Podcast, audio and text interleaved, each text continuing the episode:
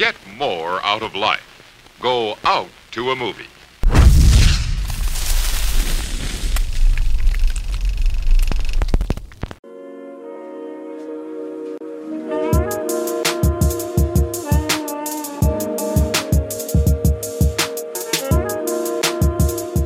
Ya llegó y ya está aquí.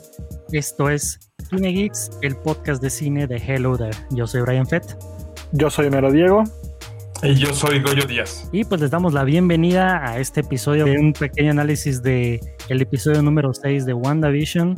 Eh, me agrada que estamos ya en el episodio 6 de 9 y todavía tenemos muchas preguntas. Siento que eso me agrada porque si tuviéramos ya muchas respuestas o ya quizás la historia un poquito más armada, como que hasta se pierde la emoción, ¿no? Como que dices, pues ya siento más o menos de qué va, ya le adiviné. Eh, por ahí, este, no sé si ustedes están siguiendo a veces algunas páginas de Marvel o a lo mejor le escuchan comentarios de gente muy fan. Ya, ya estoy, bueno, ya, pues, yo ya estoy hasta aquí de que se la pasen diciendo que es Mephisto, que es Mephisto, que es Mephisto. Y yo estoy rogando para que no sea Mephisto, para que, ok, ya, ya viste, tanto estuviste friegue y friegue con tu bendigo Mephisto para que ya. Pero tranquilo, viejo, este, no, no quedamos que todavía no íbamos a hablar de WandaVision, sino más al rato. Ah, no, sí, pero eso es cosa que ya estaban platicando desde el primer episodio, casi, casi que están diciendo, mira, pues yo creo que va a ser de tal y tal y tal y tal. Y tú dices, pero pues la serie como que no sé si te ha dado de suficientes pistas, pero dices, pero como tal y como dice Goyo, vamos a esperar un ratito para comentar WandaVision. Eh, vamos a comenzar, yo pienso que en este episodio, con eh, algo que acabamos de introducir en esta nueva etapa de Cine Geeks, que es con la encuesta semanal, la cual estamos publicando en nuestro grupo oficial de Facebook, el cual se llama El Videoclub. Por si aún no te unes a este grupo, Únete, está aquí en nuestra página, le puedes dar clic y en este grupo estamos compartiendo información oficial, los buenos memazos que se avienta Goyo y por supuesto estas encuestas semanales que es para que estén ustedes interactuando todavía aún más con el podcast. Y bueno, la pregunta que dejamos este, esta semana de la encuesta era tomando en cuenta que el gran evento de la semana pasada pues fue el Super Bowl, eh, hicimos la siguiente pregunta. ¿Cuál trailer te hubiera gustado ver en el Super Bowl? Porque habían prometido que Disney iba a estrenar mínimo cuatro trailers y que iba a estar esta cosa, que a lo mejor se estrenaba otro trailer de otro tipo, y a la mera se estrenaron muy poquitos. Pero bueno, las opciones de, la, de esta encuesta eran: ¿cuál trailer te hubiera gustado ver? Uno, Matrix 4, que añadieron por ahí. Dos, Top Gun Maverick. Tres, Loki, la serie de Disney Plus. 4, la Liga de la Justicia de Zack Snyder. Y pues les pregunto a ustedes, a ver, Goyo, ¿tú cuál crees que la gente haya querido ver más? Y de una vez añade, ¿cuál te hubiera gustado ver a ti? Bueno, yo creo que eh, Loki tal vez es lo que pudiera responder la mayoría de las personas, porque eh, la Liga de la Justicia nada más te gusta a ti, a nadie más le gusta ver las películas de DC, este, son malísimas, nadie espera que saque Snyder, mira, ojalá que haga un buen papel, lo va a hacer comparado con la cochinada que, que nos, que nos dieron, como la señora esta de miren lo que nos están dando. Este, yo, yo diría que, mm, híjole, entre Loki y Matrix, porque si son de la vieja guardia van a decir que Matrix, y si nos están siguiendo muchos chavitillos, yo creo que Loki. ¿Qué, ¿Qué, fue lo que pasó? ¿Qué fue lo que dijo la gente? Porque mira, antes de eso me gustaría empezar que la gente nos, nos escribiera en los comentarios de este video si ustedes ven las películas de DC para que le comprueben a Goyo, que no soy el único que le gustan las películas de DC, por favor, escriban en los comentarios en vivo.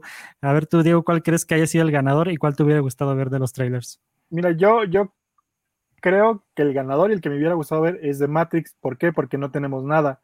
Ya vimos un avance de, de Loki, ya vimos como la mitad de la película de la Liga de la Justicia, en tanto avance que nos han dado este, entonces, pues no sé, nos hubieran sacado otros 10 minutos y de por sí ya sabemos qué va a pasar, este, qué agregaron nuevo, tantas imágenes nuevas. Yo creo que no, ya quemarían mucho lo de la Liga de la Justicia.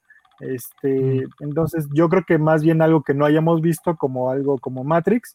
Digo, ya, ya nos habían eh, dado un tráiler de Loki, entonces no, yo, yo creo que Matrix, porque de eso no tenemos absolutamente nada, pero pues bueno, no se dio, no se dio, ¿no? Hubiera estado interesante aunque fuera un teaser pequeñito, pero absolutamente nada.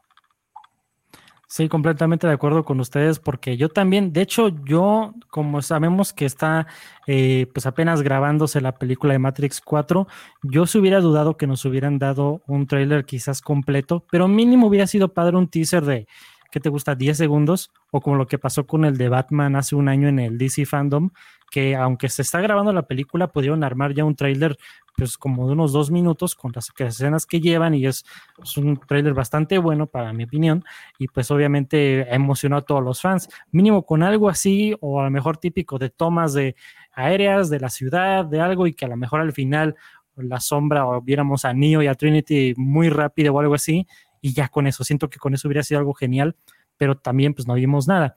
Y bueno, eso es también contestando mi pregunta de que yo a mí también me gustado ver algo de, Matrix 4.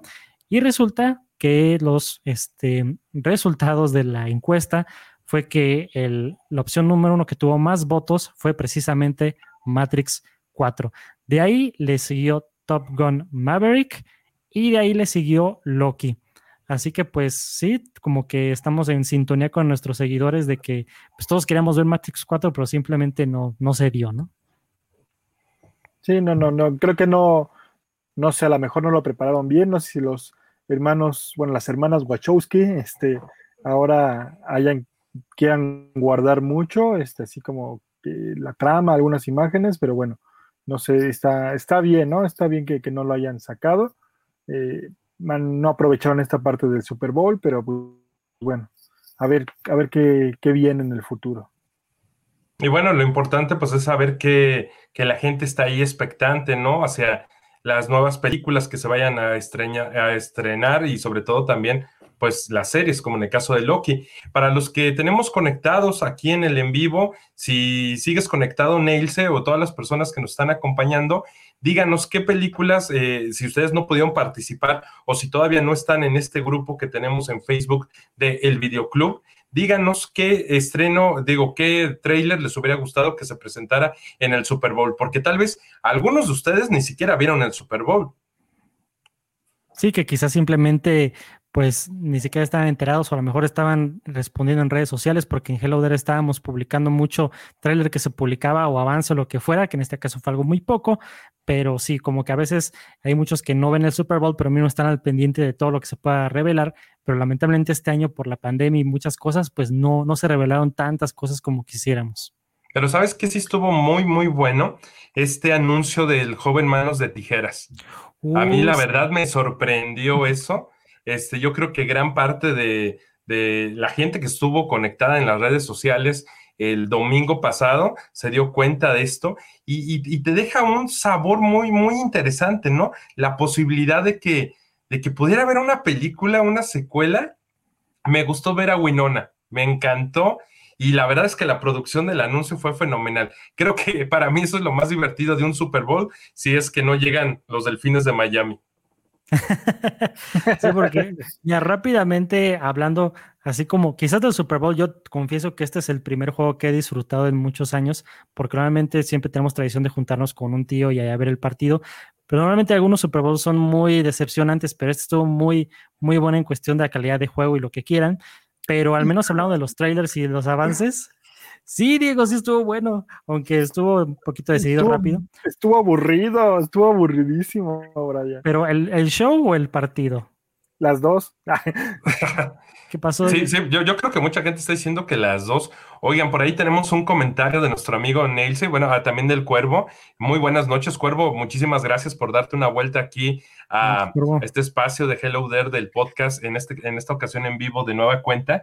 Y también por ahí tenemos un comentario bastante interesante de Nelson. Dice, ¿no será un problema con el cierre de varios cines, ya que este año vienen estrenos buenos? Fíjense que yo durante la semana, este fue algo que, me venía mucho a la cabeza y quiero platicar de esto con ustedes. Eh, para los que nos están escuchando, eh, que viven en la República Mexicana, eh, ya han empezado a salir algunos artículos periodísticos que hacen alusión al cierre de varios complejos de cine.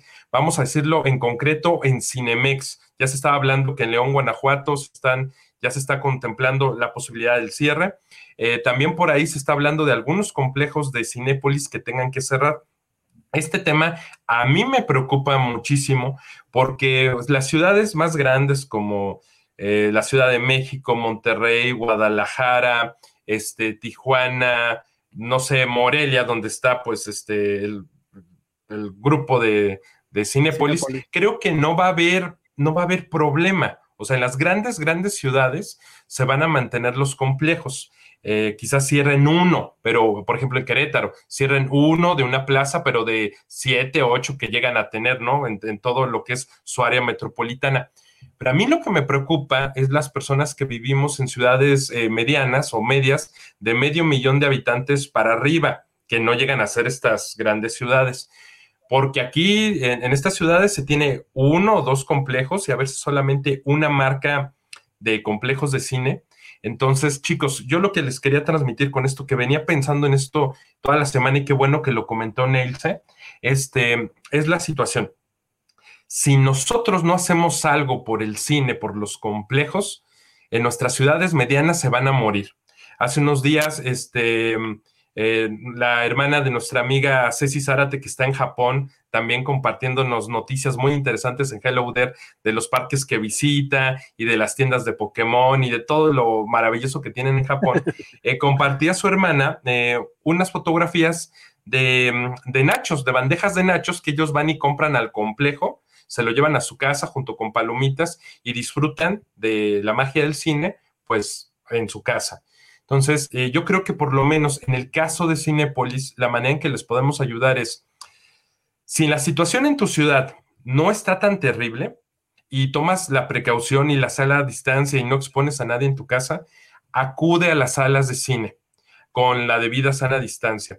Eh, me llegó un correo, me estoy alargando un poquito con esto, pero creo que es súper importante. Me llegó un correo esta semana y es el segundo correo que me llega en un mes de cómo he calificado o cómo considero que son ahorita los protocolos este, pues, em, de pandemia en, en el complejo. Y bueno, pues hay uno externa su opinión. Están muy interesados en conocer tu opinión. Le están sufriendo mucho. Te están dando muchas promociones para que rentes también en, a través de Cinepolis Click. Gustavo, bienvenido. Muy buenas noches. Estamos platicando de, de la situación de los complejos de, de cine que, que, se están muriendo, que hay muy pocas personas yendo a las salas de cine y entonces tenemos que reactivarlos. Si tienes la posibilidad de acudir con sana distancia, que no expongas a nadie en tu casa, acude. Se están tomando las medidas. Si todavía tienes un poco de temor, compra los productos en el cine y llévatelos a tu casa. Y si de plano no puedes acudir, pues yo te invito a que rentes películas a través de su plataforma que es eh, Cinepolis Click, porque bueno, pues es un ingreso, no va a ser como el de ir a la sala, pero les va a ayudar muchísimo. No dejemos que el cine se muera, porque los que más vamos a sufrir somos los cinéfilos de las ciudades medianas. Tenemos que rescatar el cine. Completamente. Sí, y, sí, pues y, como decían, este, pues, ¿qué va a pasar? No sé. Eh, yo creo que estas grandes películas que están por estrenarse, eh, esperemos que se alargue el tiempo del estreno, a lo mejor lo mueven, eh, porque yo creo que les van a dar oportunidad para que vaya más gente pienso que ahorita va a pasar algo tipo como con la Mujer Maravilla, que fue el estreno más grande del 2021, la verdad, de perdón, los 2020, fue el estreno más grande. Eh, y va a pasar ahorita, o sea, va, a durar, ahorita ya cuánto lleva, dos, tres meses. Y yo creo que va a durar seis meses, seguramente. O sea, así va a durar como seis meses Mujer Maravilla para que tenga oportunidad la gente de verlo. Entonces, eh, yo creo que va a pasar eso ya anunciaron que aquí eh, la plataforma eh, de HBO Max ya se va a estrenar en Latinoamérica, pero también no creo que, mm, no sé, mucha gente también todavía la, consiga. Eh, depende del costo, hay que ver cómo está. no sé si, o sea, y no es lo mismo ir al cine, y es que mucha gente estábamos esperando ver, lo vimos de la vez pasada, ¿no? Godzilla contra King Kong, este, todos esos grandes estrenos que Disney eh, y Marvel han atrasado también uno tras otro, uno tras otro. Entonces, pues sí, va a estar complicada aquí la situación y, yo sí estoy de acuerdo con Goyo, hay que ir al cine. Yo a veces lo que hago es que si está un poquito complicada la situación, yo voy y así como si yo voy a mi Cinépolis más cercano y compro mi paquete de palomitas para llevar eh, para estar en mi casa y ahí comer palomitas, porque bueno, mínimo así también estás consumiendo algo. He pasado, no creo que cierren tanto los cines este, aquí en estas ciudades chiquitas, Goyo, tan siquiera vi que Cinépolis hace poquito lanzó un comunicado y dijo que en las ciudades donde lo permitan ellos no van a cerrar. Y creo que más bien al revés, creo que más bien van a cerrar en ciudades grandes donde ha habido gran aglomeración eh, en algunos centros comerciales o en algunos lugares, que de hecho están cerrados, no sé, en algunos lugares como en el Estado de México, en la Ciudad de México. ¿Por qué? Porque hay más cantidad de contagios y hay más cantidad de aglomeraciones. Claro, los de nuestras ciudades más pequeñas eh, necesitan, eh, digo, a lo mejor no lo cierran, pero sí necesitamos que apoyarlo. Eh, si no pueden ir al cine por algunas cuestiones, pues sí, consuman mínimo lo poco que hay. Bueno, las palomitas parece que siempre están en, en la dulcería y pues hay que ir, este, en esta parte, creo que todos tenemos la, cuestión de que hemos ido y la verdad ha sido una experiencia grata. Creo que es el lugar donde hay menos gente, la verdad, sí nos ha tocado ir y vas y hay, no sé, en una sala de... Súper seguro. 100 personas, o sea, hay, o sea, una sala que es para 100 personas, hay como 8 o 10, entonces sí está bien. Eh, aquí Gustavo Chávez nos dice de los cines autos, una buena nueva opción, sí, pero eh, no, no creo que sea tan factible como para todos, ¿no? O sea, eh, necesitas un lugar muy grande, necesitas eh, sacar proyecciones, o sea, lo intentó hacer Cinemex, creo que de, de hecho ellos fueron los que pusieron sus autocinemas, pero pues que ellos dijeron que ahorita van, van, a dependerlo, entonces creo que es complicado hacer un, un, un autocinema, necesitas un lugar grande, meter muchos vehículos, necesitas un proyector también y poner una pantalla muy, grande, entonces creo que sí es complicado eh, ir, ir a un autocinema. Ahorita y, solamente están en muy pocos lugares. Eh, yo le quisiera preguntar a, a Gustavo, que él, que él es de Mazatlán, que nos cuente eh, qué, está pasando en Mazatlán, cómo, ha visto el tema de los cines, si les han cerrado, si lo han restringido, porque una amiga de Diego en, el episodio anterior nos platicaba que en el Estado de México sí se están cerrando. Mira, eh, eh, suena razonable lo que decías, Diego, en cuanto a que el tema de las ciudades grandes sería más... normal que serán ahí algunos complejos en las ciudades más grandes y que en los de las medianas los mantuvieran pero em, en algún momento se tiene que acabar esta pandemia y estas restricciones. Y entonces tú tienes a un público cautivo demasiado grande, poblaciones de millones en las ciudades grandes y en las ciudades medianas. Eh, siento que el retorno al cine va a tardar. No siento que cuando digamos que socialmente podamos sentir que se acabó la pandemia, hordas de, eh, hordas de personas lleguen lleguen a los cines de los complejos de ciudades medianas, siento que va a ser como muy, muy paulatino y en cambio en las grandes ciudades siento que va, siento que va a haber otro tipo de confianza a pesar de pues, el tema que es una población gigantesca, siento que ahí se van a recuperar pronto. Y en las ciudades medianas como las que vivimos, realmente muchas veces ni siquiera es negocio para ellos. Lo hacen para que no entren otros competidores. Es otro tema muy interesante. Por ahí, este Homero también nos comentaba que tiene que haber una evolución, eh, como en el tema de los Uber y de los taxis. Vamos a ver qué pasa, pero finalmente yo creo, y tal vez Brian está totalmente de acuerdo conmigo, sé que él ama la experiencia de cine físico, de presencial. Em, no creo que vaya a haber un gran cambio del modelo de negocio. Siento que Cinépolis va a persistir porque tiene sus palomitas que brandean Cinépolis, tal cual como las Actu, pero de Cinépolis. Eh, tienen esto de ir y recoger tus, tus paquetes o tus nachos, o sea, que te lo lleves. Además, pues tiene Cinépolis Click, pero siento que otros complejos de cine en el mundo no lo van a aguantar. Sí, porque también, o sea, son muchos factores. Yo pienso que también sería muy arriesgado destruir por completo el modelo del cine. Yo me voy más que también porque sí, no hay nada como la experiencia del cine, pero yo me voy también por el lado de, de cuántos empleos se perderían, porque la gente que depende de la industria del cine como tal, más allá de los cinepolitos o más allá de los proyeccionistas, es, increíble la cantidad de gente que trabaja para la producción en presencial de una función de cine.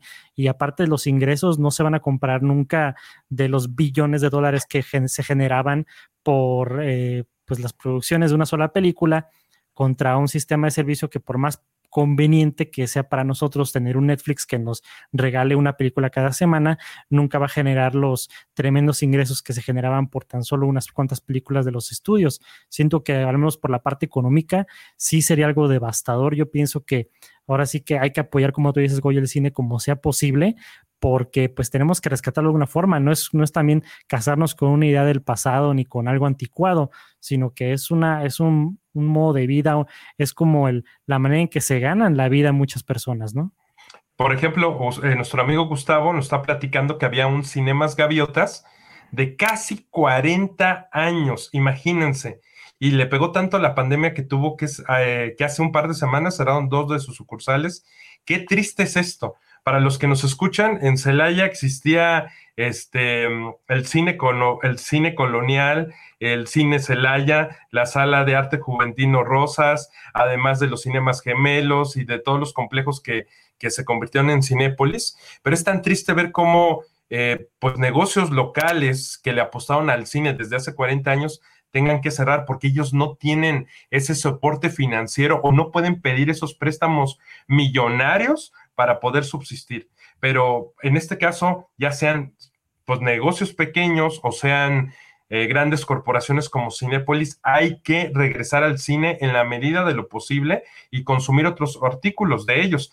Además, por ejemplo, Cinepolis tiene eh, Cinepolis distribuidora ellos también son distribuidores de cine. Hay que empezar a ver estas películas. Y eso es a lo que, por ejemplo, eh, este Homero me hablaba de la evolución del medio.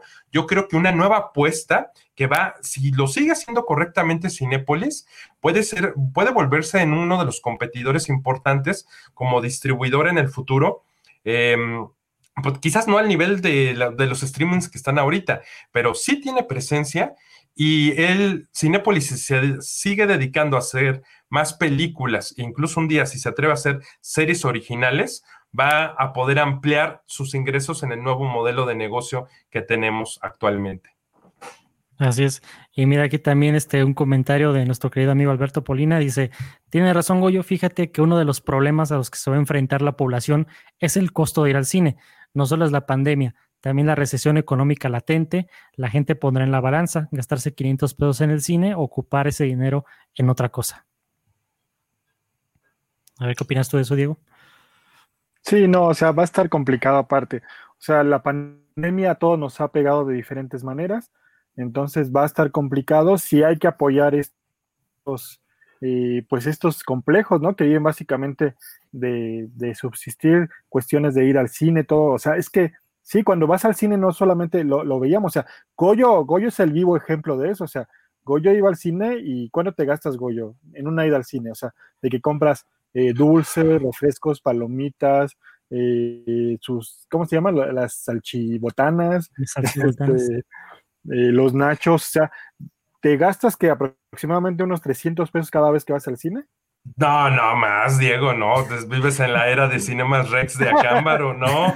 Este, no, por ejemplo, 150, 170 pesos, dos boletos, pues vas con tu pareja, dos boletos, ya son 150, 170, depende del día, depende de la hora. Entre más tarde sube el precio, si es fin de semana es más caro. Este, en los cinemas, eh, los complejos normales.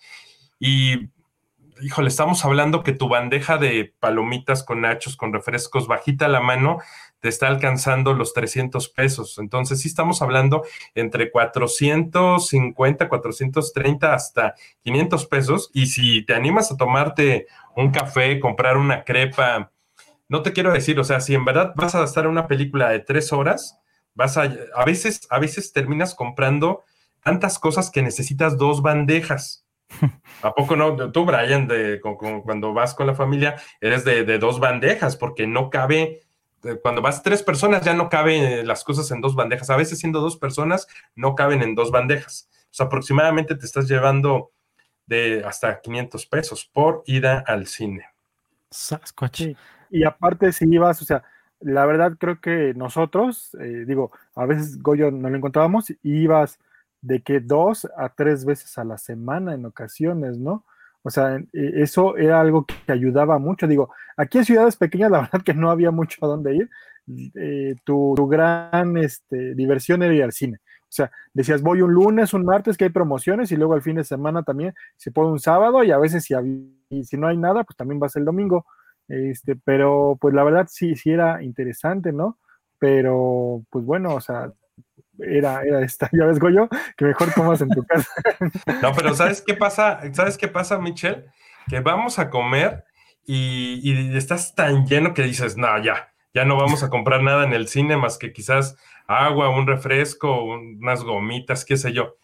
Llegas y te comen las palomitas, o sea, por más lleno que estés, las palomitas son necesarias y, te las sigues comiendo. Ya, ya encontré un, hay un hack que encontré antes, o sea, si estás súper lleno y quieres consumir algo en el cine, tómate un té verde, te, va a ayudar a la digestión y vas a poder comer todo lo que quieras. Este, es cierto, pero bueno, no vamos a contar la salida a comer, que ahí le sumas otros 600, 700, 800 pesos, 900, dependiendo de lo que quieras comer. Eh, pero bueno, la experiencia del cine no la podemos dejar caer.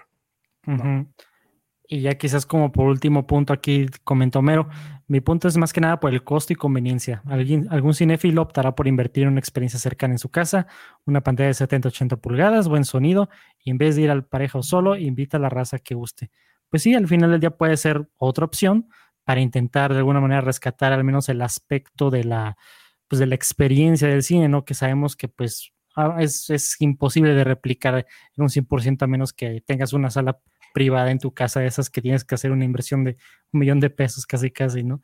Pero pues bueno, al menos hablando de esta situación que estamos a, eh, pues experimentando ahorita en México y pues en el mundo por las dificultades de, de, la pandemia. Pero no sé qué opinan ustedes si de una vez ya, ahora sí entramos de lleno al tema central del podcast del día de hoy, que es discutir del episodio, del episodio número 6 de WandaVision. Así que ahora sí, nuevamente, para, para los que no nos este, acompañaron al principio del stream, pero si nos escuchan en la repetición del video en audio, de, video en YouTube, perdón, o el audio en Spotify, pues obviamente ustedes ya, ya escucharon. Así que ahora sí nos vamos de lleno con la reseña del episodio 6 de WandaVision y ahora sí, alerta de spoilers. Así que, pues, ¿qué podemos empezar de comentar de este gran episodio del número 6?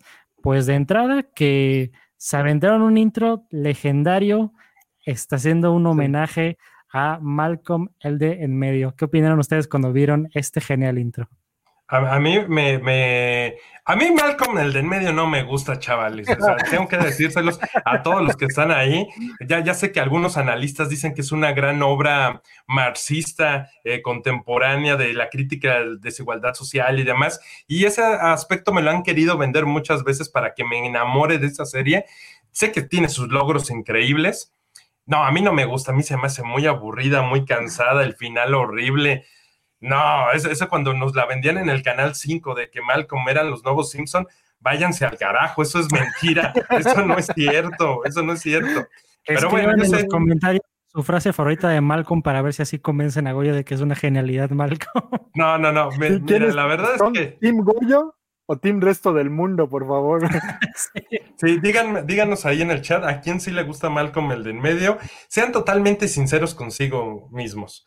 Eh, bueno, pero eh, como dice, como dice Brian, eh, el inicio, bueno, antes, antes de empezar con lo de Malcolm el de en medio, hay una característica que se van a dar cuenta cuando empiecen a ver WandaVision.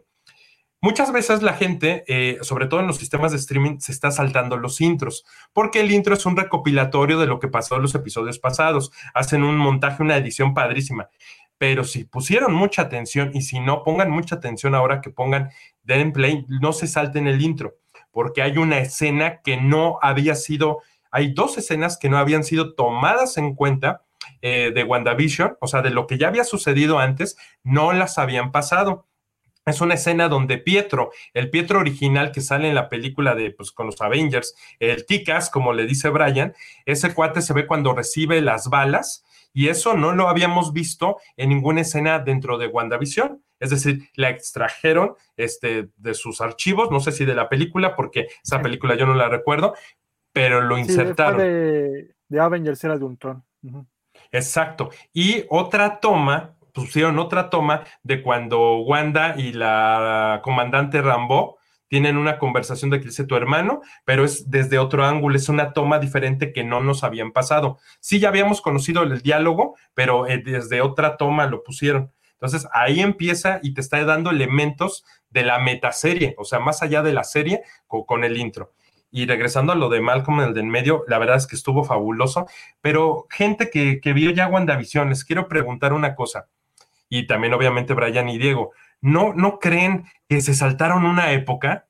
O sea, ¿no creen que de como de los 80, que creo que no fue tan, tan representativo, porque lo que hicieron como de los 80 fue muy principios de los 80 y se saltaron la etapa padre que nos gusta de los 80 y ya llegaron hasta los 90. ¿No creen que, que nos faltó ahí un, un, tema un poquito más como tipo los años maravillosos ya hacia la, hacia la parte de los 80, que nos faltó elementos como como Builder's Day Off y como con toda esa mecánica como en Stranger Things, que nos falta la segunda parte de los 80 y que se pasaron directamente al mundo de Malcolm?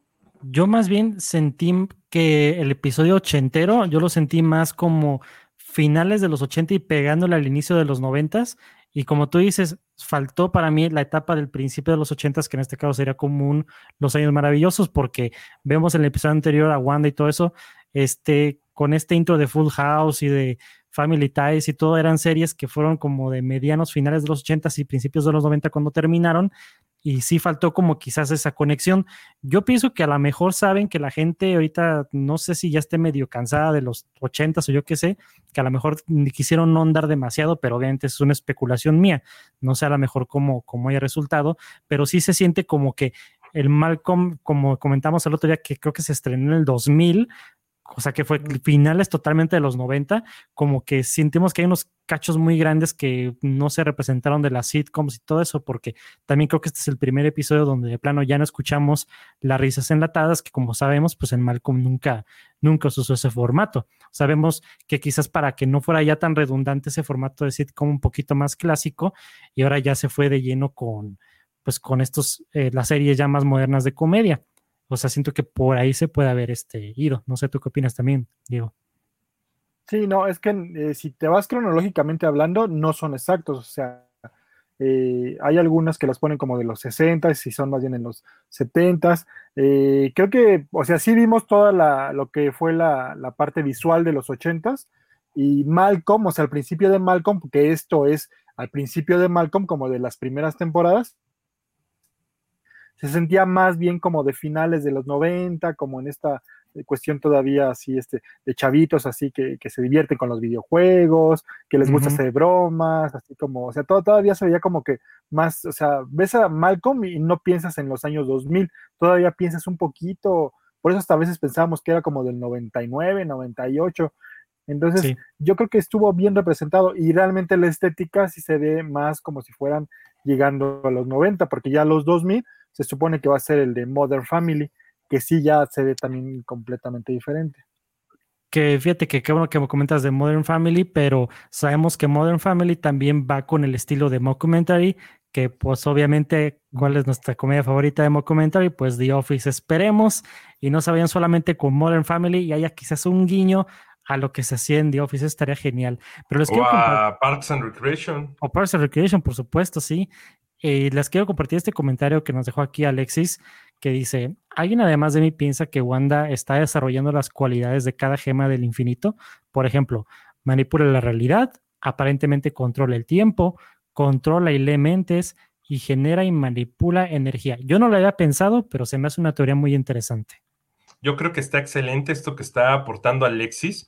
Este, las está mostrando, pero también está mostrando ya, o sea, está muy interesante el episodio porque en un momento ya está demostrando debilidad, ya está demostrando que ya no tiene, no tiene la suficiente fuerza y hacia el final nos, nos, nos indica otra cosa. Pero bueno, ahorita aquí vamos con este orden cronológico de ideas. Em, me parece que, que sí se saltaron el final de los 80, de la década de los 80, se saltaron el principio de los 90, pero estuvo, la verdad estuvo muy padre. Y el hecho que saliera este cuate Pietro, este Quicksilver, creo que le complementó. ¿Saben qué, qué le faltó un poquito? Esa parte de los 90 de Full House. O sea, le faltó algo de Full House. Si ya habíamos visto un poquito el guiño hacia el tío Jesse de Full House cuando llegó Pietro, creo que ahí faltó, faltó algo, ¿eh? Eh, en esa estética. Pero como rompe la cuarta pared de uno de estos niños hijos de, de Wanda lo hizo excelente. No sé si Sí. les encantó cómo y cómo han tratado de mantener la estructura. Los arquitectos les ha de fascinar la serie porque cómo han tratado de mantener el living, el comedor, este, la antesala, las escaleras, solamente adaptándolo a cada década. Sí, completamente una labor tremenda del diseño de producción. Espero en los próximos Emmy se lleven el premio de mejor diseño de producción porque la verdad se le han rifado también desde el diseño de vestuario. La producción es impecable de esta serie. Siento que hasta subestimábamos el poder de Disney con producir una serie de Marvel porque han roto este paradigmas, han roto esquemas de todo lo que se puede hacer con una serie. No por nada siempre comentábamos aquí en el podcast de, de para qué iba la tanta lana, ¿no? Que se invertían creo que 25 millones por episodios y pues obviamente pues es increíble cómo lo han podido resolver con cada década distinta y pues obviamente pues está muy interesante, pero miren, también aquí tenemos otro, de, otro comentario sobre Malcolm, mira si lo puedes también este, leer, porfa, Diego. Sí, y Alberto Paulino nos dice, Malcolm retoma mucho del estilo de vida de la cultura grunge, por eso se desarrolla más en la calle, esos jóvenes con poca aspiración, pero que quieren vivir el momento. Sí, así se vivía eh, el hermano mayor de, de, Malcolm, que en este caso es representado por Pietro, entonces se ve así, pero la verdad, algo que a mí me encantó y creo que es lo, el único que sí funciona, ese fan service cuando llega mostrando a Wanda con su disfraz clásico. O sea, ese era claro. un fan service que todos los que nos gusta los cómics y eso, es algo que decías, creo que es, es, el único personaje que se ve bien con un traje clásico de los cómics, o sea, eh, porque también sale Visión y, y, hasta ya ves que le dicen, eh, es, se ve que te gustan mucho los luchadores mexicanos, ¿no? Así, dando, este, y sí, o sea, en vez de luchador mexicano, perdóname, pero se parece a nuestra querida Mamá Lucha de, de Aurrera, claro que se parece muchísimo a Mamá Lucha, eh, pero, o sea, te das cuenta cómo hasta en la película de Capitán América se ve ridículo el Capitán América con su traje con las alitas aquí y el traje como de, de, tela, ¿no? Que al principio sale, o ahorita este Visión con ese traje así todo eh, verde, ¿no? Que hasta se burlan de él. Pero Wanda, perdón, o sea, Wanda, aunque Goyo la odie, pero mis respetos, se ve muy bien con ese traje clásico. Eh, eh, ah, ah, no, sí, en cuestión estética se ve guapilla, se, se ve muy, muy atractiva pero es, es, que los tiene secuestrados, o sea, tú no, tú no puedes querer, a una secuestradora, o sea, vamos a separar a actriz y personaje, el personaje es detestable, oigan, pero para no salirnos del tema en cuanto a lo que comentan de, de los disfraces, que, que, que, con Quicksilver lo hace excelente, lo hace padrísimo, sí.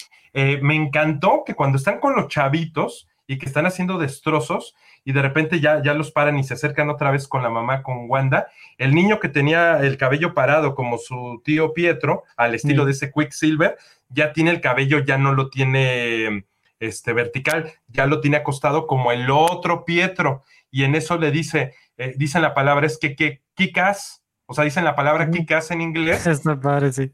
Me acordé mucho de Brian porque si tú te das cuenta, o sea, si lo ves en español, yo lo, estoy viendo en español con subtítulos en inglés, creo que esa es la manera más fácil de detectar como esos easter eggs.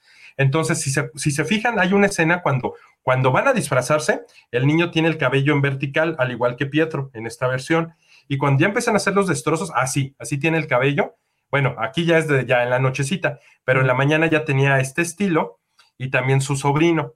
Cuando hacen después el destrozo de las calabazas, el cabello ya no lo tiene en vertical, ya lo tiene al estilo del otro Quicksilver y utilizan esa palabra que Wanda hace hincapié, hace hincapié de por qué dice Kikas.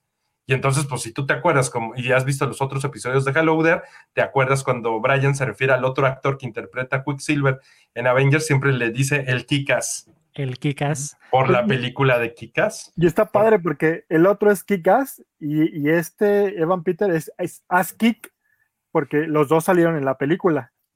Sí. Oh. Sí, en la 2 se supone que eh, el otro copia a Kikas, no sé si vieron la película 2, que también no. este, y, y él eh, sale con un traje, el traje de Kikas es amarillo con rayas, no, verde con rayas amarillas y él le dice, ponte un nombre también de superhéroe porque ella invita a sus amigos y se pone un traje al revés, amarillo con traje con líneas verdes, y dice, ¿cómo te vas a llamar? Kikas, dice, no, yo tengo ese nombre, ah, yo voy a llamar As Kik. Dice, y es el mismo, o sea, son los dos, este, los dos Pietros. Ahí ya encontramos ese easter egg. Sí, fue como un, guiño como al mundo real, así como muy, como dices, de muy de, muy meta, como tú dices, Goyo. Y sí, o sea, totalmente, pues está muy padre cómo recrearon todos estos disfraces de clásicos de los cómics. Y rápidamente para, para reconocer este comentario que dice Hanso, qué buena cola se ve detrás de ti, Brian, pues gracias, es, es parte de aquí de también de la decoración de Hello There, pero, pero sí también siguiendo avanzando con este episodio, que a lo mejor como siempre decimos, quizás no tienen muy larga duración, pero tienen mucho contenido, tienen muchas cosas que se pueden eh, pues escarbar. Vemos que nuevamente está este, esta forma paralela de contar historias, porque vemos lo que se desarrolla dentro de Westview, pero estamos ya viendo cómo se desarrollan las actividades de Sort, ya con este Jimmy Woo y con Darcy y ahí con todos ellos, con Mónica Rambo, ya todos este, planeando qué es lo que puede pasar y ya vemos un avance muy notorio de pues de qué es lo que, cómo pueden descifrar, cómo pueden llegar a Wanda, porque ya, ya de entrada ya los corrieron, ya no los quieren dentro de, de ahí de esta base para estar monitoreando a Wanda. Y es, que pasa algo, Brian, es que pasa algo. Em, y, hay que hablarlo, y hay que hablarlo con, con, todas las letras que tiene. Pablo, ¿qué tal? Bienvenido, muchas gracias por conectarte. Estamos aquí en Bimbo, en, perdón, en Bimbo. Me acordé porque el osito Bimbo ahorita ya está metido en todos lados. Sí. o sea, tenía que hacer molcajetes gigantes para, ya saben qué. Pero este, muchas gracias por conectarse y por estar aquí acompañándonos en el en vivo. Eh, comentábamos que hay algo muy importante que hay que discutir, que es el tema de Sword. Eh, estamos viendo ya en esta otra historia paralela a lo que está pasando en Westview, eh, vemos cómo Sword la está considerando totalmente como si fuera, bueno, como una terrorista, que creo que es lo que está haciendo, tiene secuestrada a la gente. Y hay, una discusión entre este, mm, eh, em, el director, creo que se llama Hayward, no, Sí, tiene un nombre extraño, un apellido extraño. Yo ni recuerdo cómo se llama. Hayward. es como el malo. escribe como Hayward, pero es como Hayward. Y, se enfrenta con Rambo y le dice, ¿sabes qué? Es que tú estás, o, sea, ya nos dimos cuenta que tiene a la gente secuestrada y demás, pero tú estás siempre como muy a favor de, los superhéroes y no, no te has dado cuenta que el mundo cambió desde el blip. Tú que no estuviste aquí por el blip, como que tomas las cosas de una manera muy diferente y te da, y yo sé por lo que pasó con Carol Danvers, que estás obsesionada, me encantó que se lo dijera, porque le dijo la verdad, estás obsesionada con ese mundo, y también los humanos tienen que entender que los humanos, por muy amiguitos que sean de los superhéroes o de estos eh, semidioses, realmente jamás, jamás, jamás van a poder ser lo que ellos son. Y, le dice, pues es que eh, Wanda es el, Wanda es el problema, pero también es la solución y no la vas a poder vencer. O sea, hay una discusión bastante bien nutrida de argumentos muy, muy buenos y, mm, creo que lo, solucionan muy bien llevándoselos, que también se me hizo una exageración que luego Rambo y la gente del FBI pueden desarmar a los soldados de SWORD. Eso me pareció totalmente inverosímil. ¿Cómo iba a suceder eso? Creo que ahí sí estuvo muy mal escrito. Sí, es como el típica situación de película donde no te la crees que, que una, bueno, en este caso Mónica Rambo, que es una mujer que te gusta que debe pesar unos 70 kilos y puede noquear en tres segundos a un guardia que está entrenado precisamente para detener amenazas y pues para que no le ganen en una batalla, ¿no? Pero bueno, sabemos que es, es, ficción, es Marvel X, pero está padre ya cómo cambia la, la situación ahora con Sword, ya sabemos que ya están separados, ya se dividieron sus bandos y pues obviamente sigue la investigación. Ellos ya ahora de lleno completamente ahora su misión es como ahora sí que poner un estate quita Wanda, así como hacerla entrar en razón de que casi casi, oye, si no te si no te cuadras, este van a venir y van a destruir las cosas, yo qué sé. Y nuevamente, Mónica Rambo, un poquito más adelante del episodio, hace una referencia de que ella tiene un contacto que dice, ay, lo voy a ver aquí en la colina de no sé qué. Y en el episodio, creo que fue así, no sé si en el pasado o en el antepasado, había hasta hecho una referencia que muchos creen que es a Reed Richards, diciendo, ay, es que yo conozco un astrofísico que le podría interesar todo este tema, ¿no? No sé si es el mismo contacto al que se refiere en este episodio, pero está padre porque nuevamente vemos que no se nos revela todo de trancazo y la revelación continúa lentamente, pero de manera muy satisfactoria. Sí, sí, sí, vemos ahí partes interesantes. Algo que me gusta mucho es que también, aunque aquí... Eh, ya se ve que a Pietro le vale y usa eh, a diestra y manifiesta sus poderes, ¿no? Se ve al principio así cuando, según esto, les empiezan a reportar de que, ah, se robaron todos los dulces, rompieron todas las calabazas, este, a todos los llenaron como de, de este spray que les ponen. Este, Mm. Ya después se muestra que los hijos de Wanda eh, también tienen poderes. Digo, eh, el que es como Pietro es Speedy y, y el otro, que de hecho trae su traje como de un John Avenger que se llama Wiccan. Y ese sí, o sea, eh, y si tú de qué estás disfrazado, Eh, está, está como disfrazado como del personaje que es eh, que sale en los cómics, que es Wiccan y, también tiene poderes mágicos, es como, como Wanda. Aquí dicen que Visión puede sobrevivir fuera de Westview o solo puede estar vivo por influencia de Wanda. No lo sabemos, eso es muy importante. Ahí vienen ya los spoilers fuertes. Este, no lo sabemos. Aquí, algo que se me hizo muy interesante es por qué le quitó Wanda la memoria de que ni siquiera sabe que es un Avenger. ¿Sí? O sea, ni siquiera sabe eso. O sea, cuando realmente él fue creado por los Avengers. Sí, tal cual fue creado por los Avengers. Y, eh, sí, o sea, es, es muy interesante porque eh, me acordé que, que eh, la otra persona, aparte de Thor y bueno, y el Capitán América, quien puede levantar el Mjolnir era Visión, porque realmente él sí es muy noble, ¿no? Y aquí se ve que no le importa, o sea, aunque él no sabe ni que era un Avenger y no sabe realmente, no está consciente de todo lo que pasó anteriormente, él sabe que está pasando algo mal y no le importa eh, pues hacerse daño porque él lo que quiere es dar ese mensaje de salven a las personas, están sufriendo las personas, o sea, es- eso se me hizo muy bien y muy interesante y aparte eh, siempre fue muy noble, tiene un corazón muy noble, no tiene maldad en sí y visión, entonces eh, no sabemos eh, qué pasa, si, si estaba destruido, si se va a destruir porque Wanda no lo permite, entonces es una incógnita que realmente ahorita tenemos. Y aparte, quien, quien realmente tuvo esa conexión con visión no fue Wanda, sino fue su hijo, fue Wiccan o Tommy. Este, Él fue el que percibió que estaba pasando algo con, con visión, no fue Wanda. Yo, yo no- tengo una hipótesis porque yo también me lo pregunté, como hace un momento preguntaba también Alexis si podría estar vivo o era por el tema de, por influencia de Wanda.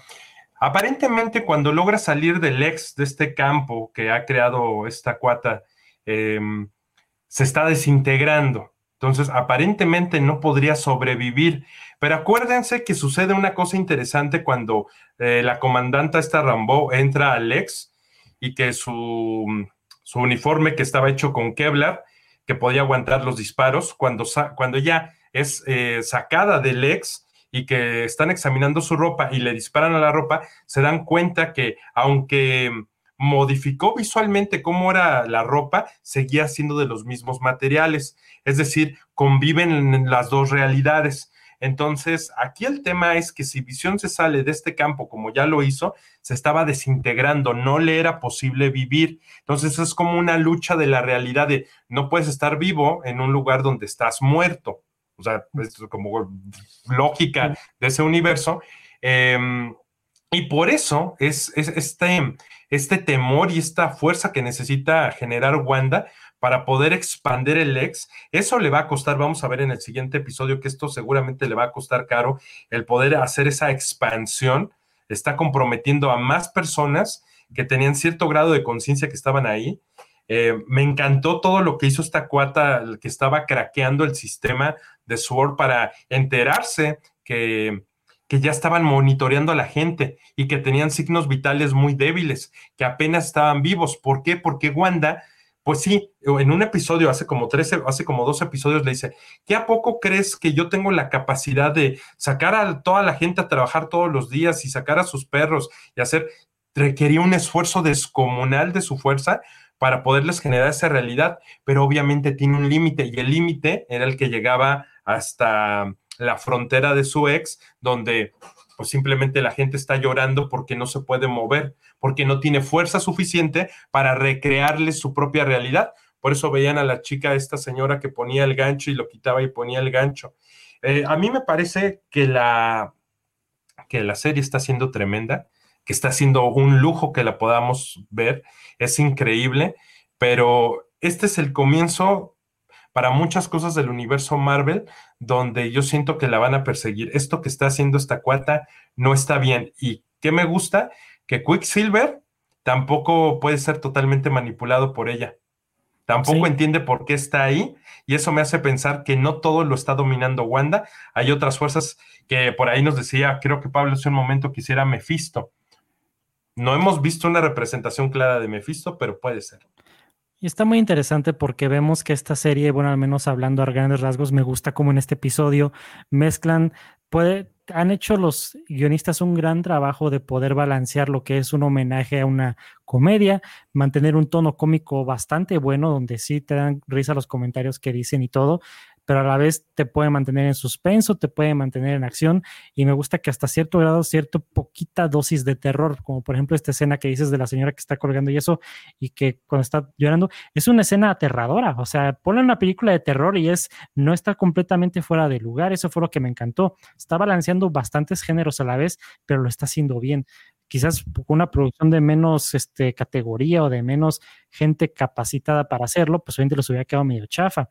Pero ya hablando ya así dentro del universo, pues sí me agrada también que como dices que Quicksilver este quizás no es el mismo, este, hoy no es, hoy no es el mismo Pietro, y ahí ya se le salió a decir, ¿no? De que empieza a decir recuerdos que según él tiene, pero que Wanda dice, pero así no fueron las cosas. O sea, como que entonces parece ser que entonces este Pietro es alguien plantado por alguien como para hacerle algo a Wanda. No sé, como que siento que eso se va a revelar este, un poquito después. Y hablando rápidamente con lo que mencionan de que Vision no puede sobrevivir fuera de, de esto del Hex y todo esto, está bien interesante porque todo eso me quiere decir que a lo mejor al final de la serie Wanda va a tener que tomar la decisión de dejar todo atrás, de sacrificar a Vision por ser una heroína o de volverse loca y que todo se vaya a la fregada, ¿no? Como en este caso nos comenta aquí Gustavo que dice, ¿Creen que al final de la serie den pie para House of M y se visualice la familia de Vision, todos robots? Yo lo personal no lo creo, yo siento que esto es lo más cercano que estamos experimentando en House of M, porque sabemos que normalmente Marvel no produce las, las historias de los cómics al pie de la letra, toma un concepto interesante de ahí y lo adapta según como sean las necesidades del universo cinematográfico de Marvel. Y eso es lo que está pasando aquí. O sea, estamos viendo cómo utiliza el concepto de House of M de Wanda crea su realidad, pero aquí lo vemos con crea su realidad con base a sitcoms de las épocas de la historia de la televisión americana. Y también yo creo que más bien, no sé si ya se estén animando con lo que comentábamos quizás al principio de, de estos episodios y todo, que decíamos que a lo mejor sea la introducción de los mutantes al MCU, ya no con esto de que Quicksilver está siendo una persona diferente, ya no sé si la narrativa sea por ahí, pero de todas formas, independientemente de cuál sea el resultado final, yo creo que va a ser eh, una edición correcta en este sentido y va a ser muy interesante. No sé tú qué opinas, Diego. Sí, no, no creo que se visualice la familia de visión, porque como dices, esa fue una adaptación. De hecho, mucha gente decía, van a adaptar el cómic que presentamos la vez pasada de visión, eh, porque más bien aquí visión es quien se genera él su propia familia, cosa que aquí está haciendo Wanda. Eh, visión se genera una esposa robot, tiene a sus gemelos también robots, tiene un perro y la serie es muy buena.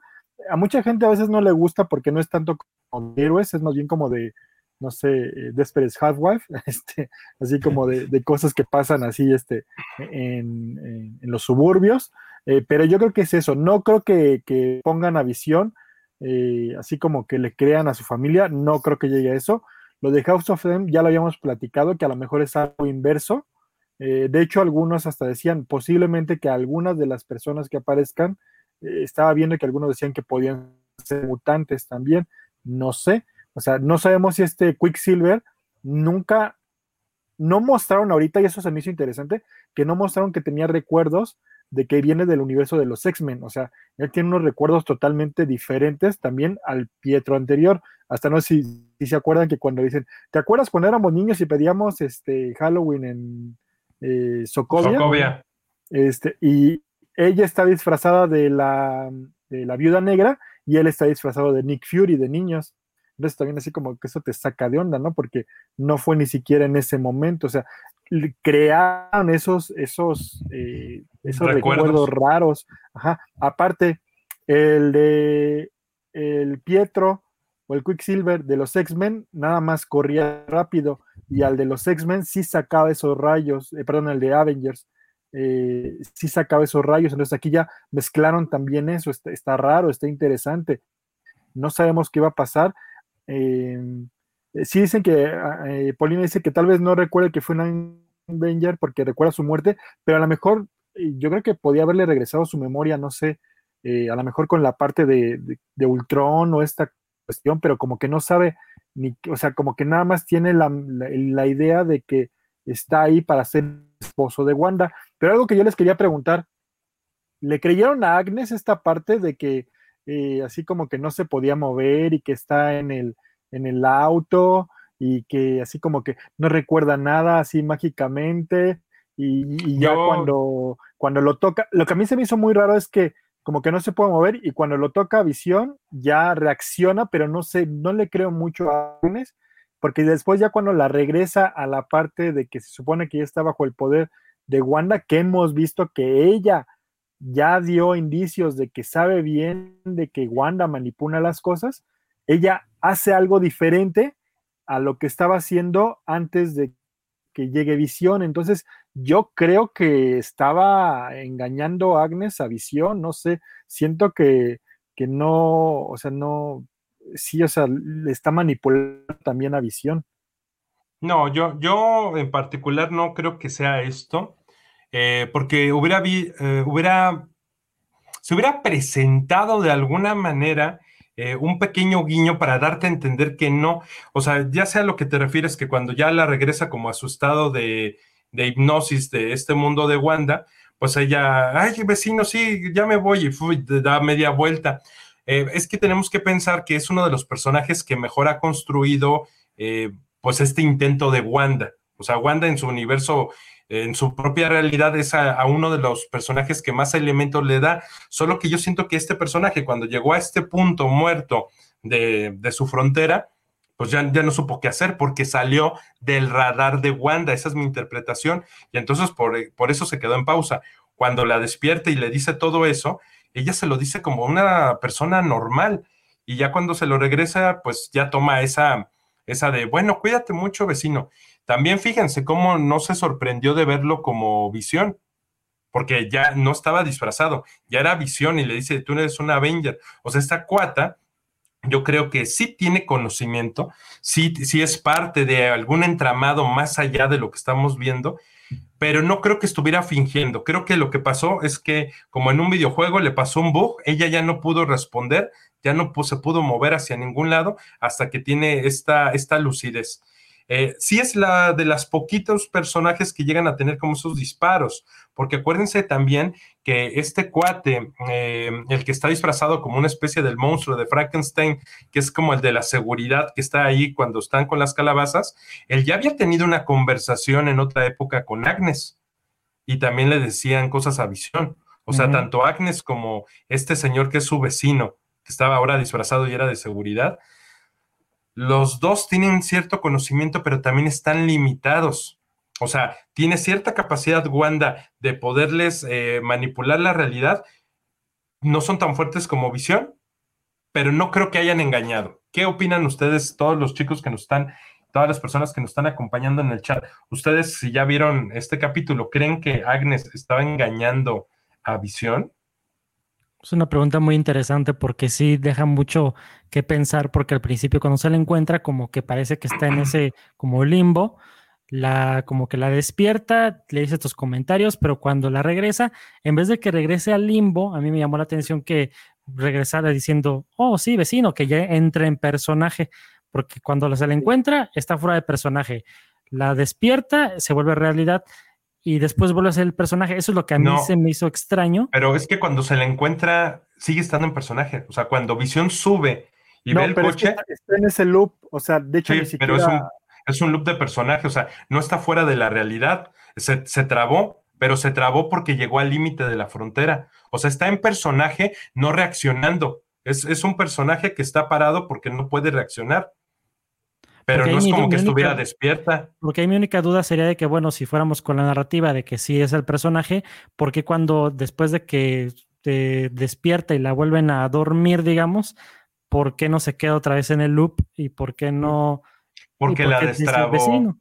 O sea, porque acuérdate que en el momento que la despierta y que le dice eso y la vuelve a, a poner, no se puede quedar en el loop. Ya hubo una reacción, ya hubo un agente que le hiciera moverse, que le diera una indicación como si estuviéramos hablando de un videojuego. Por eso es que yo no, yo no compro la teoría de que, de que haya algo extraño en ahí, porque hubiera habido eh, un momento que tuvieran eh, en, su mirada o en, algo que hubiera hecho ella dentro del coche para decir, no, esta, esta cuata está reaccionando de una manera diferente. Lo que pasa es que es como que la despertó de esa realidad. Y aparte, fíjense que ahorita hablando con lo que está diciendo Goyo, este, me viene a la mente eh, varias cosas que como bueno, yo que de repente sí estoy viendo algunos videos de las referencias y todo, pues yo he visto mucho esto de que están repitiendo muchas veces lo que siempre digo, ¿no? Que el nombre de Mephisto y esto y esto y que otro villano y otro villano.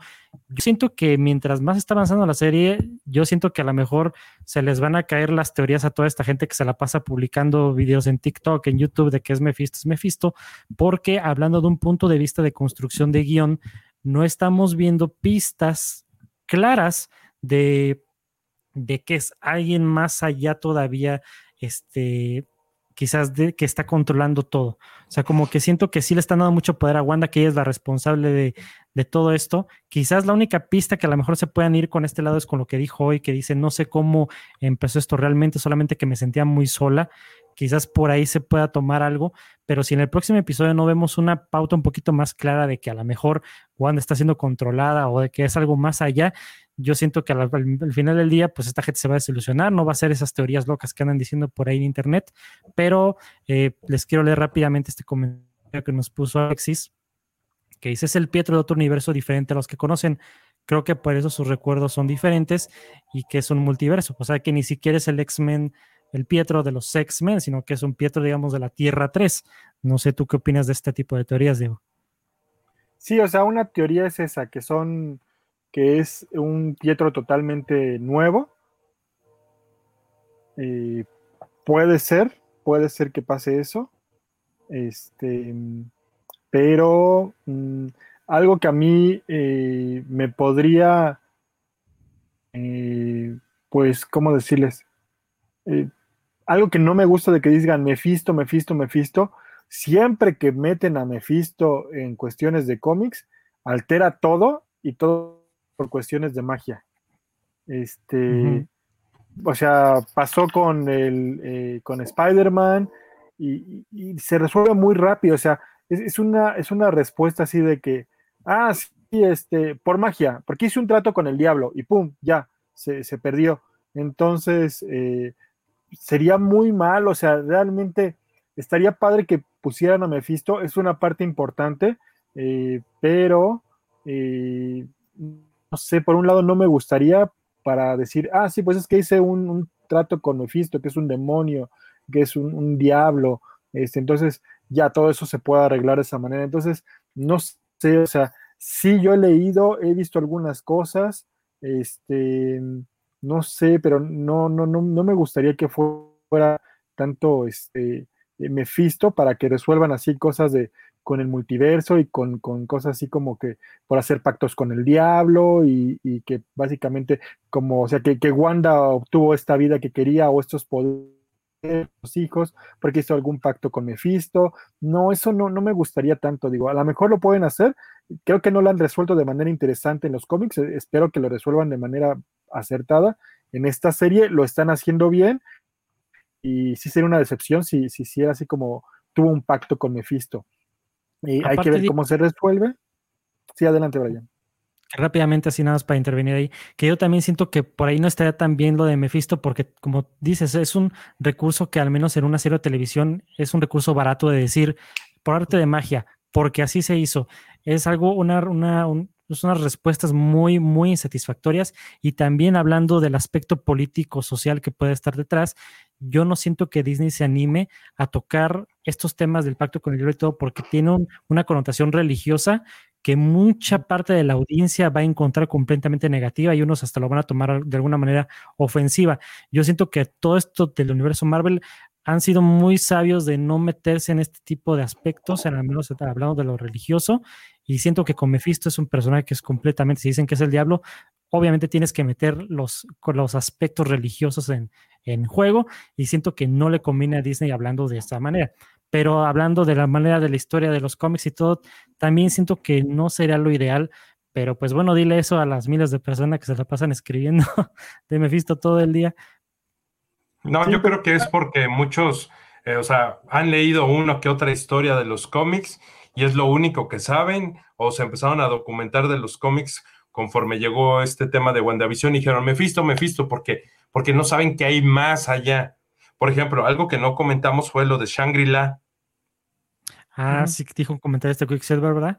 Sí. Pero yo siento que fue intencional porque dijo, dijo eso, ya ni me acuerdo del diálogo bien, pero dijo, es como si fuera Shangri-La y no sé qué, y dejaron como unos, unos tres segundos para ver la reacción de Wanda y eso, como de que es algo importante, no como de que es una línea de nomás de como lo de Kikas, no de que es un, que es un chiste, sino que puede ser algo importante. Es, que yo siento que Shangri-La va a estar más conectado con esto que, que le permitió a Wanda crear esta realidad más que sea Mephisto. Yo creo que que, algo relacionado con Shangri-La es lo que va a ser, lo que está haciendo posible que esté sucediendo esto y no Mephisto. Sí, y es que Shangri-La sí existe también en el universo de los cómics, es más o menos parecido a donde se formó el Doctor Strange, también lugares donde hay magia, donde está la cuestión como de eh, la cuestión de la vida y la muerte. Estaría interesante, posiblemente si saquen a Mephisto, pero a lo mejor no lo sacan como un ser eh, no sé, tan poderoso, o les digo, a lo mejor sí es muy fuerte, pero hay que ver cómo lo manejan. Estaría interesante, a lo mejor necesitan un personaje muy, muy, muy fuerte, pero que no lo resuelvan como, ah, es un, es un demonio, él tiene el poder de hacer todo. Este, no, hay que ver cómo lo pueden resolver. Está muy fuerte porque dicen que ya eh, hay spoilers de muchos juguetes y de cuestiones que sí tienen el nombre de Mephisto, pero no sabemos si, si es cierto o no. O sea, hay muchas imágenes, pero no sabemos si son reales, no sabemos si son, si son hechas por fans. Este, y, Disney lo controla todo muy bien como para, eh, como para que te, te, lo rompa por una filtración de este estilo. Entonces, a lo mejor también lo hacen a propósito y a todo mundo, como dice Brian, le van a callar la boca y tómala, no fue él, fue el Doctor Doom, no sé, o algo así, no fuera del otro mundo. O sea, estaría interesante ver eso o en el peor de los casos, que el problema de que la gente se enajene con esta idea de la teoría de Mephisto es que se clavan tanto con eso que cuando la revelación sea otra, vayan a despotricar como le hicieron al principio de la serie, pero al final, nah, entonces ¿para qué? Si no era Mephisto, nos salieron con que era un agente de sordo, que nos salieron que era eh, Dormammu, pero ahora ya en forma humana, yo qué sé. Y ese es otro, otro problema de clavarse mucho con teorías. Eso pasó con, con Las Jedi, con Rise of Skywalker, estas películas de Star Wars, donde la gente se clavaba con teorías de internet.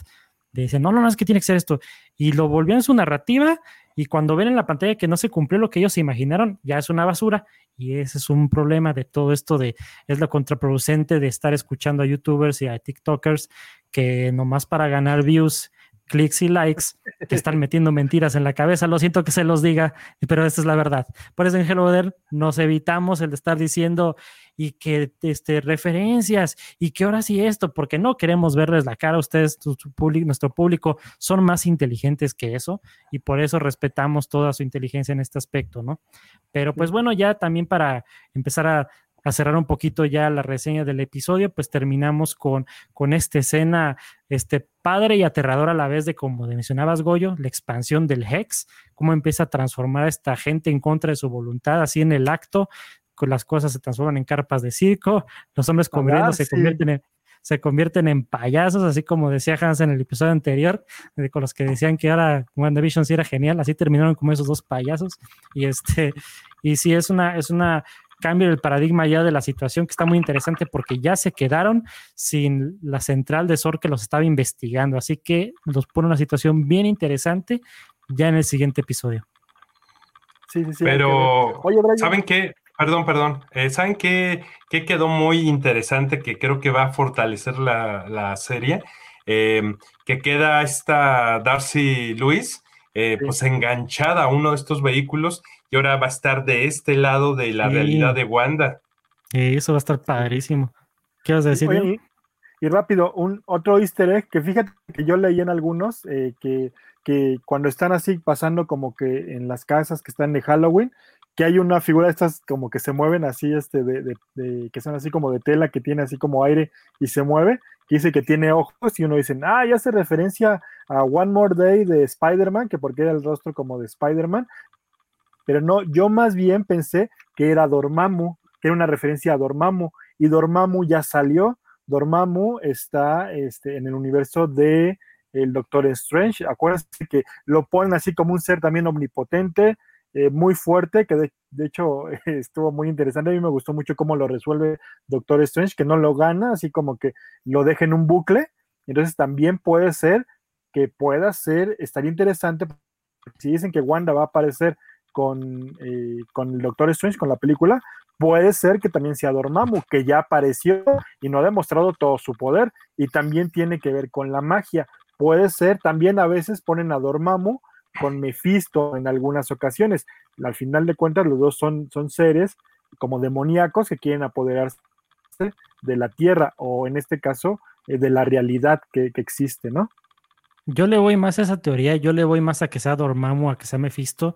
Yo siento que preferiblemente eh, Disney le apuesta a la idea de que es un villano que ya en cierta manera conoces, que a uno completamente nuevo porque también vemos que en el Falcon in the, Winter Soldier, pues es Baron Zemo, un personaje que ya conocíamos, con Loki no sé cómo vaya a estar la cosa, pero se ve que también es algo que ya se ha plantado, este, pero no, no, también no niego que, sea, que puedan presentar a alguien nuevo, va a estar muy interesante, pero yo siento también que va más por ahí. Y entonces, eh, también ya para comenzar a concluir toda esta situación, no sé también este, ¿cuál, qué puntuación le darían a este episodio de WandaVision?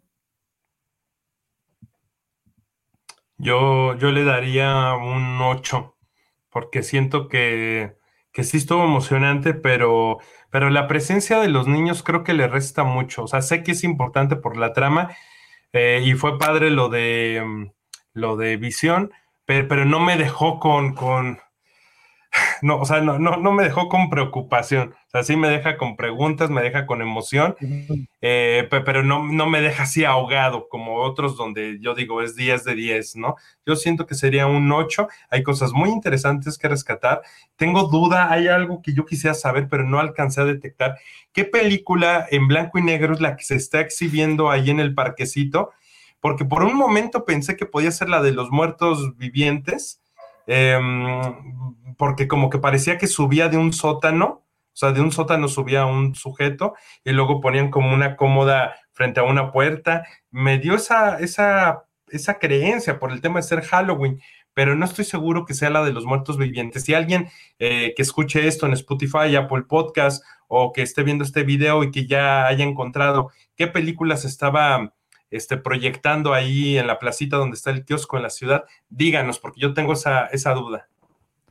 Sí, yo también estuve al pendiente cuando salió ahí la, la imagen. Dije, no, a mí que me encantan las películas en blanco y negro, tengo que saber cuál es, pero no fue tan rápido que ni. Seguramente va a terminar siendo una de esas películas de dominio público como El cerebro que nunca se podía morir o yo que sé, como ese tipo de cosas que mm, súper rarísimo, ¿no?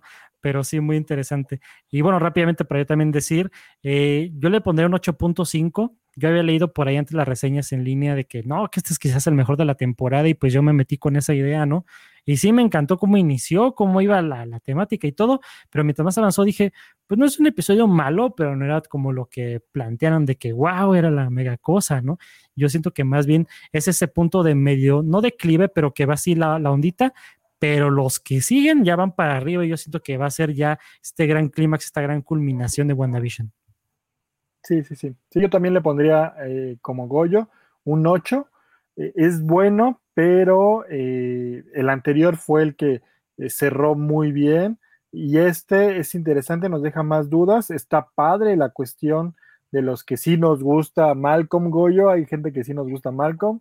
Nos gustó mucho el intro, la estética, esta que rompe la cuarta pared, que lo hace mucho Malcolm. Este, y creo que es bueno, pero eh, sí creo que les, faltó para hacer un, capítulo muy fuerte, ¿no? Con mucho punch. Eh, como eh, concuerdo con Brian también, los siguientes van a estar así, este, tienen que cerrar con todo, hay que ver cómo, cómo, cómo van.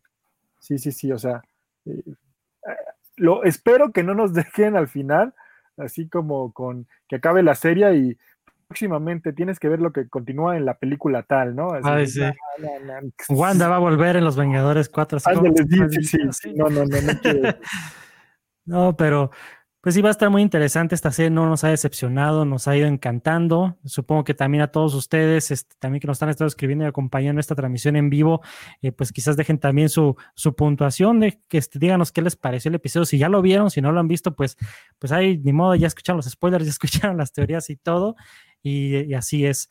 Pero pues bueno, con este- estos comentarios es ya también como vamos una vez ya concluyendo esta sesión en vivo, este podcast. Si nos están escuchando en audio, en Apple Podcast o en Spotify, eh, les agradeceríamos muchísimo si pudieran compartir este episodio con sus amigos, que nos recomienden con sus amigos que les guste el cine y la TV, para que también podamos llegar a más gente. Y si no estás viendo en YouTube, eh, si te gustó el video, si te gustó toda esta transmisión, eh, te, te invitamos a que nos regales un like y consideres suscribirte al canal para más contenido de cine y TV. Y también muchas gracias a todos los que nos han acompañado durante el día de hoy en la transmisión en vivo aquí en Facebook. Gracias a todos por sus comentarios, por sus reacciones y por sus compartidas. La verdad, nos hacen el día. Así que con eso es como nos vamos despidiendo de esta edición en vivo de Hello There y es como concluimos. Yo soy Brian Fett. Yo soy Mero Diego. Y yo soy Goyo Díaz. Buenos días, buenas tardes y buenas noches. We sincerely appreciate your patronage and hope we've succeeded in bringing you an enjoyable evening of entertainment.